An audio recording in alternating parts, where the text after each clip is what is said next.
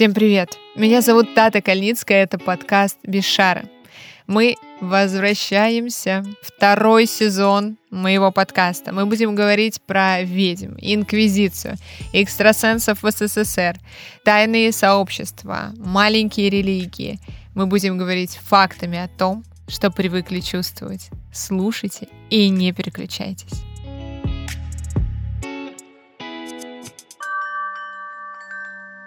А тема первого выпуска второго сезона, конечно же, китайский Новый год, потому что мы выходим аккурат под его окончание.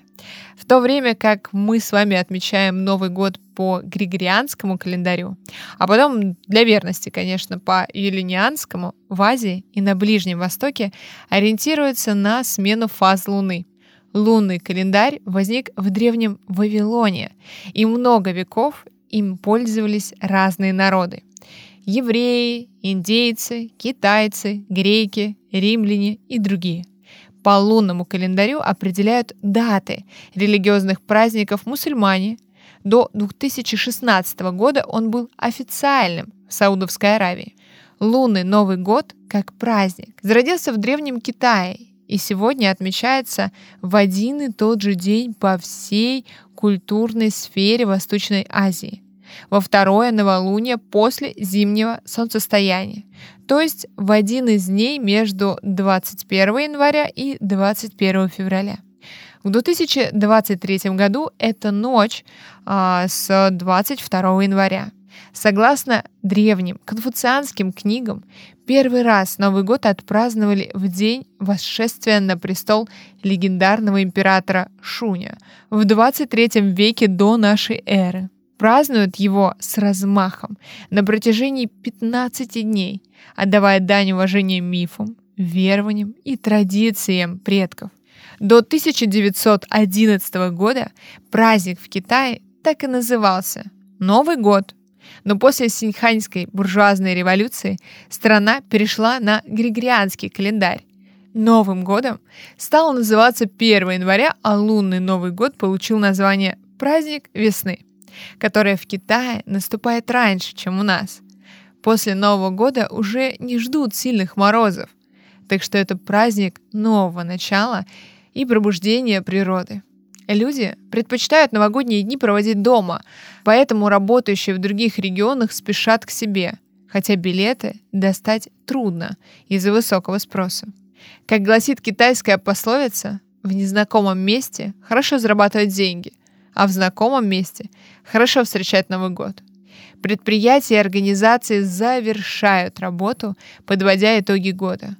На улицах разворачиваются новогодние ярмарки, а семьи занимаются тщательной уборкой, очищая таким образом жизнь от прошлых неудач и освобождая место для счастья.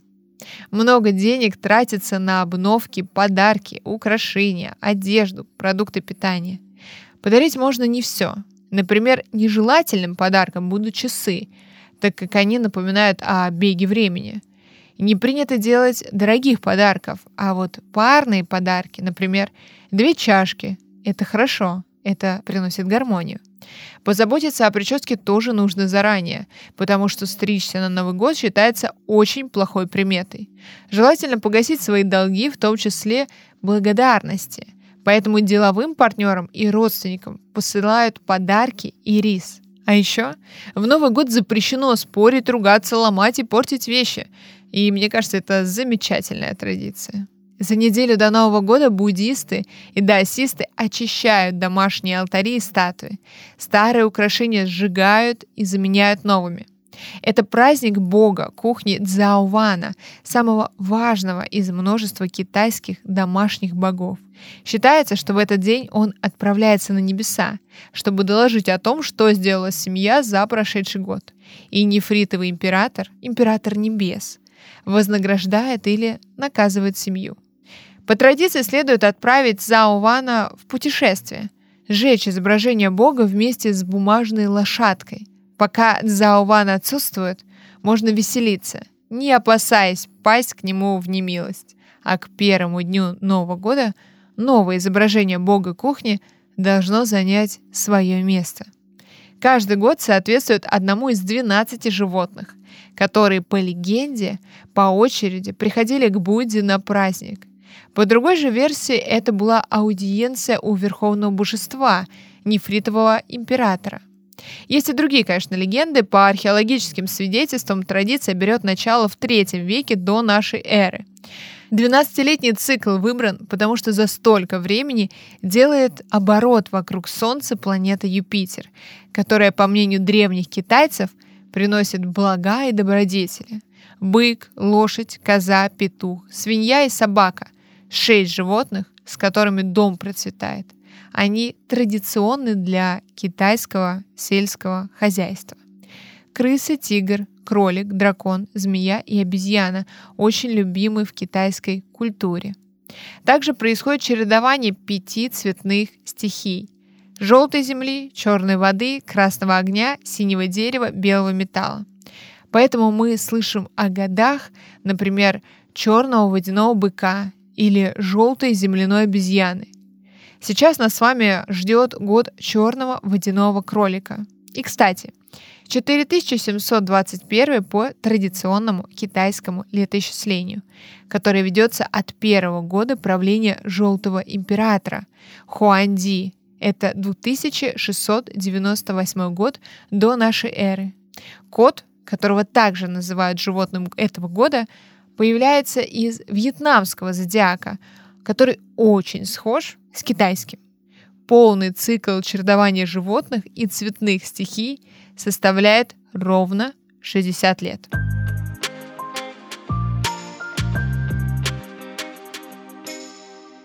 В канун Нового года двери украшают парными полосами красной бумаги с выполненными черной или золотой тушью пожеланиями добра и счастья.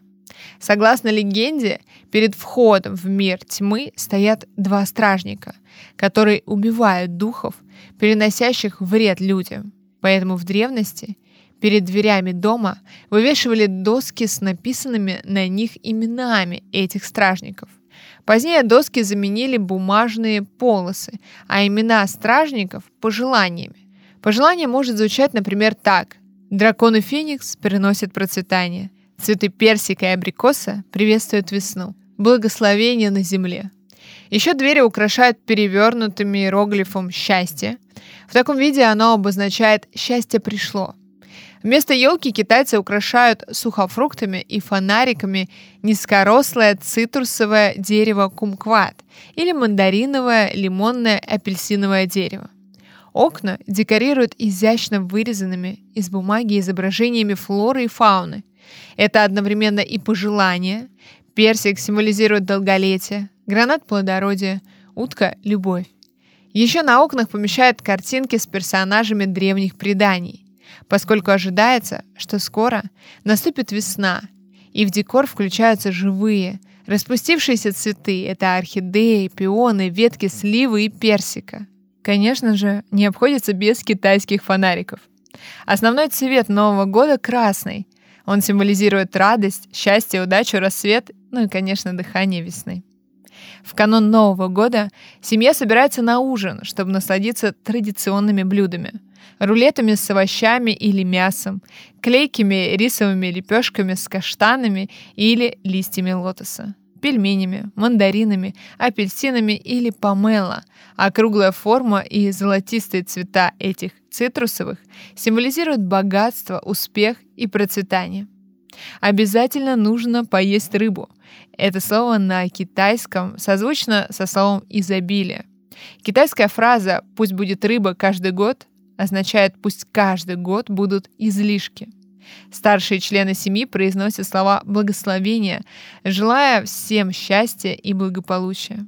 На столе также присутствует кушанье и для духов предков. В последний день года принято отдавать им дань уважения. Если мы, кстати, делаем параллель, то в славянстве очень схожая традиция будет у нас на Масленицу. И я обязательно расскажу об этом в следующих выпусках. После ужина некоторые семьи, соблюдая традиции, отправляются в храмы, чтобы молиться об успехе и зажечь благовония. Но большинство остается дома, чтобы посмотреть новогодний гала-концерт. С 1980-х годов, когда в большинстве домов появились телевизоры, он стал одним из главных событий праздника. Гала-концерт начинается в 8 вечера и длится до раннего утра следующего дня. Он даже занесен в книгу рекордов Гиннесса как самая просматриваемая телепередача.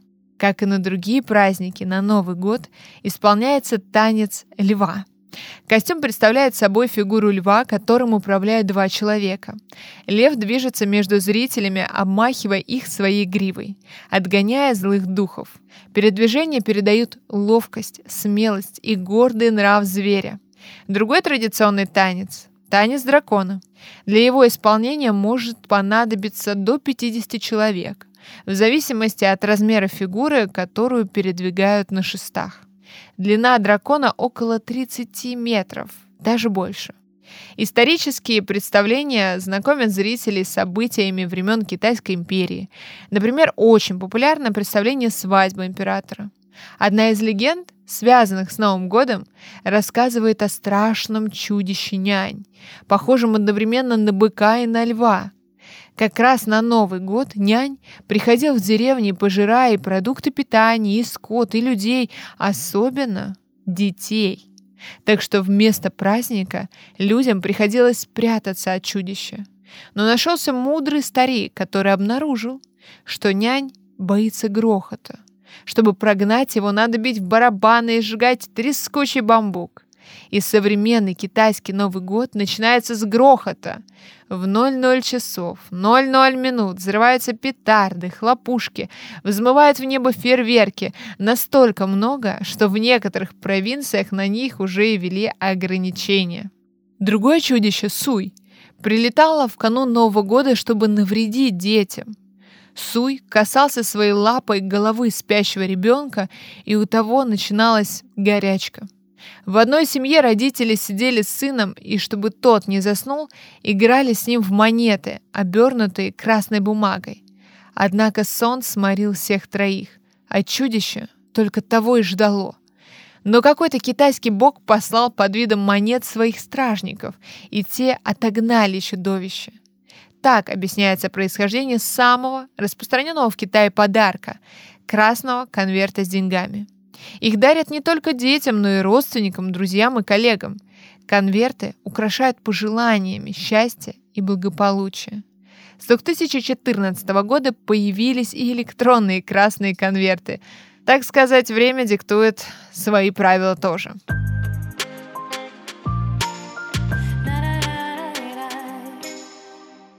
Первые дни Нового года китайцы ходят друг к другу в гости и обмениваются подарками, гуляют, веселятся и продолжают взрывать хлопушки. Гости дарят хозяевам два мандарина, а уходя, получают два других мандарина от них. На китайском языке словосочетание «пара мандаринов» созвучно с «золотом», так что это пожелание богатства. В старину жены в это время отправлялись навестить своих родителей, с которыми со дня замужества виделись редко – открывается китайский храмовый фестиваль с праздничными торговыми представлениями. Второй день года в Китае считается днем рождения всех собак, которым по этому поводу проявляют особую доброту. Пятый день – день рождения бога богатства.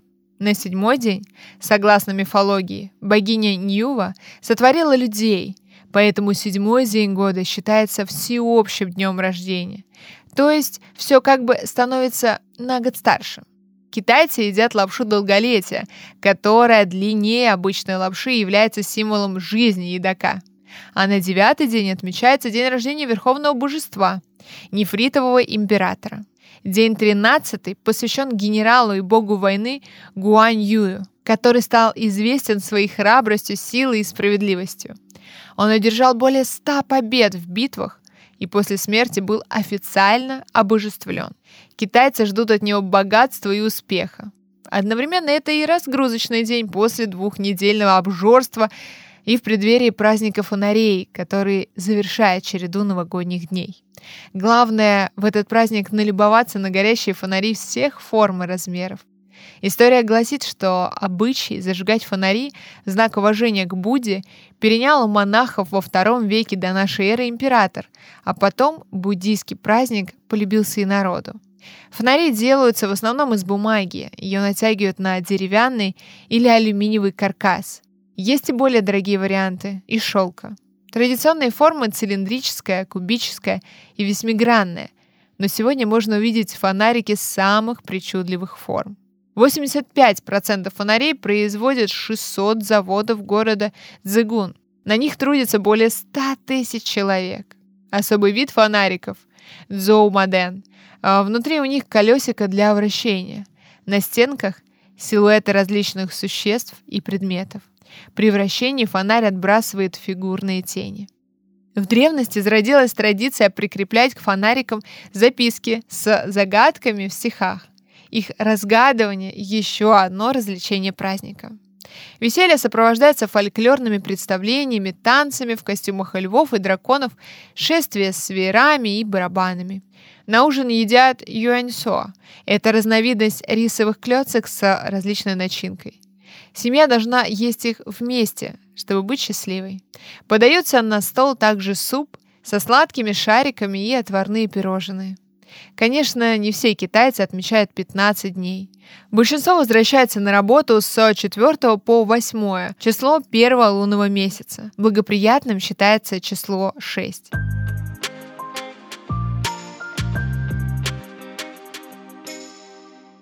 Китайский Новый год совсем не похож на наш привычный европейский, который мы празднуем с 31 на 1 января.